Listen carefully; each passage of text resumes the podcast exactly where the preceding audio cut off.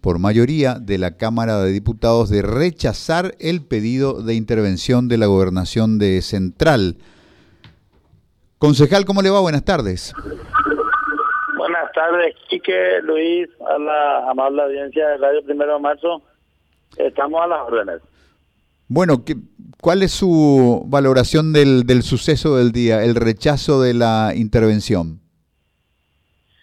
Y mira, desde un momento nosotros, los concejales del bloque del Partido Colorado en la Junta Departamental, eh, hemos sostenido firmemente la idea de que dicho pedido de intervención no buscaba otra cosa que la renuncia del señor gobernador, ¿verdad?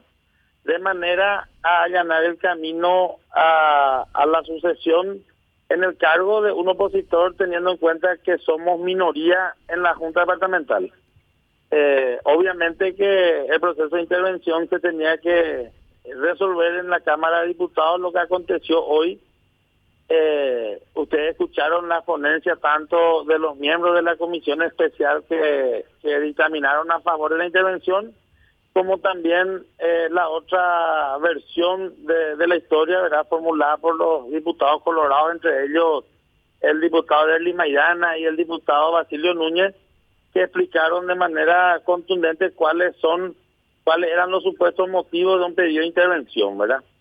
Eh, la ley misma en la Constitución Nacional señala que uno de los motivos de, del pedido de intervención eh, se debe de constatar con la malversación de fondos previo dictamen de la Contraloría General de la República. Y ese dictamen de Contraloría jamás fue un dictamen eh, contundente, ¿verdad? Eh, en todo momento hacía recomendaciones para mejorar un poco el proceso administrativo en torno a la disposición final de, fondos públicos, ¿verdad? Eh, concejal, lo que sí se escuchó mucho hoy que los colorados blanquearon a Hugo Javier, le protegieron y protegieron no solamente a Hugo Javier, sino un mecanismo de corrupción que no no solamente está en esta administración, sino ya venía de otras administraciones, pero el mecanismo es la que mejor salud tiene en este momento. Espectacular, está. creo que la diputada Katia González fue la que estuvo acuñando eh, esta frase, ¿verdad? Pero a mí lo que más me indigna es cuando la, valga la redundancia, la indignación es selectiva.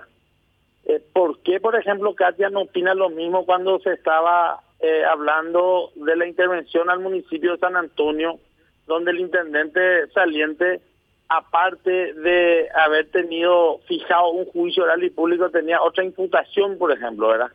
Tenés el caso de Miguel Pietro en Ciudad del Este, cuando en plena pandemia probablemente tuvo el mismo procedimiento administrativo que hoy le están endilgando al gobernador Hugo Javier, ¿verdad?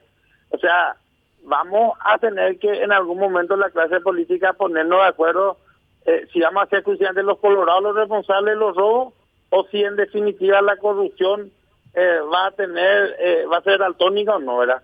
No nos pueden pues a nosotros llevar a la guillotina, pero cuando los ladrones son ellos, no, ellos son Robin Hood, les roban a los ricos para dar a los pobres, ¿verdad?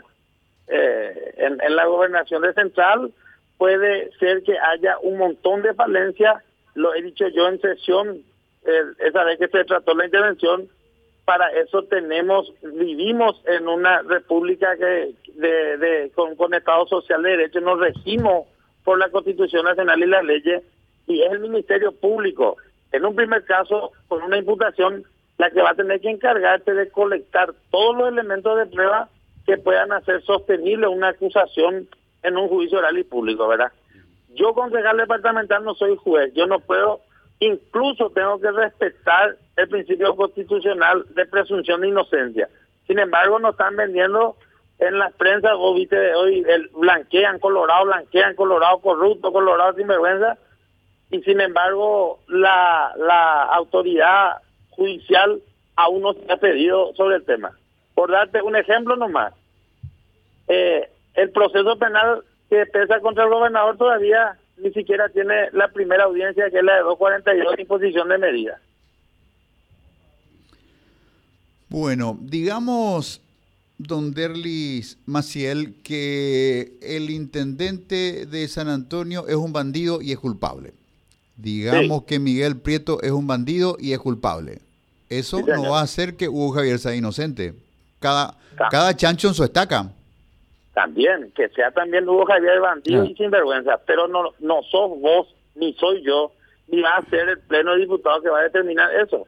Para eso está un proceso penal dentro del cual ellos están ahora siendo sujetos de investigación y en todo caso es la justicia la responsable de decir si son o no sinvergüenza. Bueno, pero no estamos en Dinamarca, estamos en Paraguay. En Paraguay, el país donde el gobernador de Honor Colorado va a ser juzgado por una fiscalía manejada por Honor Colorado. ¿Qué le parece que va a salir de ahí? No, tampoco, por eso te digo, es un mito, un cuco. Hoy, según el Partido Colorado, eh, en torno a la defensa de un escaño electoral que hemos ganado tras 25 años eh, de, no tenerlo bajo nuestra jurisdicción, ¿verdad? Y hoy lo que le asusta a esta gente es que en estas últimas elecciones municipales, con todo este tema de Hugo Javier, el Partido Colorado hizo 25 mil votos más que ellos. Y perdieron en feudos como Nueva Italia, Itagua, Ñemby, feudos netamente liberales. Y eso le llamó la, le paró la oreja y hoy vienen con este tema de la intervención que como te digo no buscaba otra cosa que ejercer presión sobre el gobernador para que el tipo renuncie a su cargo. ¿Hugo Javier es inocente para usted, Maciel? No, yo, yo no digo que sea inocente ni tampoco digo que sea culpable. Lo que te digo nomás es que el motivo fundamental para que proceda la intervención no estaba dado. No había un dictamen de Contraloría que dé cuenta de la malversación de fondos. Todos son indicios, todos son supuestos y esos supuestos tienen que romperse para que se pueda romper la presunción de inocencia que constitucionalmente pesa sobre él. Bueno, Derlis, gracias, concejal. A las órdenes. El problema no es la corrupción, Quique, el problema es